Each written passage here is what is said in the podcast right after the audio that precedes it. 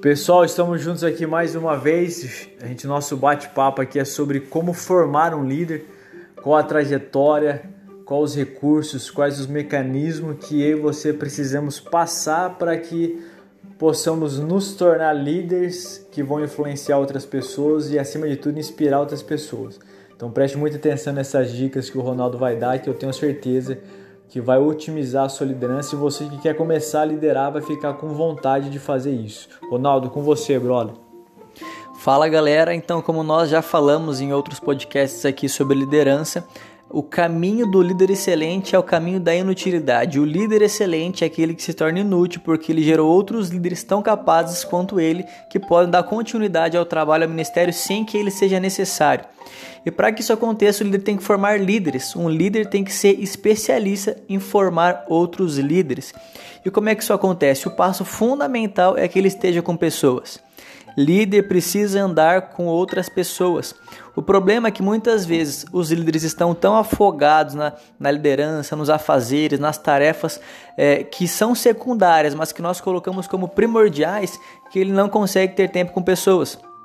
Quando a gente olha para grandes líderes da Bíblia, eles sempre tinham auxiliares, sempre tinham pessoas do lado deles.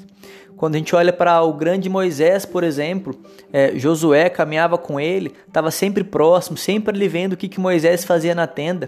O grande apóstolo Paulo, nós temos ali as cartas pa pastorais dele, a Tito, a Timóteo, pessoas que ele formou, líderes que ele levantou. Então o líder precisa formar outros líderes. E como é que ele faz isso? Estando com pessoas. Para que ele esteja com pessoas, ele tem que ter aquelas três características que nós falamos aqui. Ele tem que ser disponível, ele tem que ser vulnerável e ele tem que ser transparente. As pessoas precisam gostar de estar com ele, precisam gostar de estar caminhando lado a lado. E se ele for um líder autoritário, um líder que não inspira, isso não vai acontecer. Uma coisa fantástica que você disse aí aconteceu comigo essa semana. Uma moça me procurou aqui na terça-feira à noite na igreja e ela relatou sobre um problema de família e eu falei para ela o seguinte: então vamos resolver que eu discerni ela também espiritualmente que era uma coisa maligna que estava acontecendo ali. Então eu falei: ó, sexta-feira a gente vai tirar um tempo de jejum pela sua família. Então eu me disponibilizei, disponibilizei juntamente com ela para orar, orarmos juntos a sexta-feira e ter um tempo de oração e ficar sem comer, jejuando pela vida dela. E eu percebi que quando eu falei isso, ela deu uma regalada nos olhos, que ela não esperava que eu deixaria de comer e jejuar pela vida dela.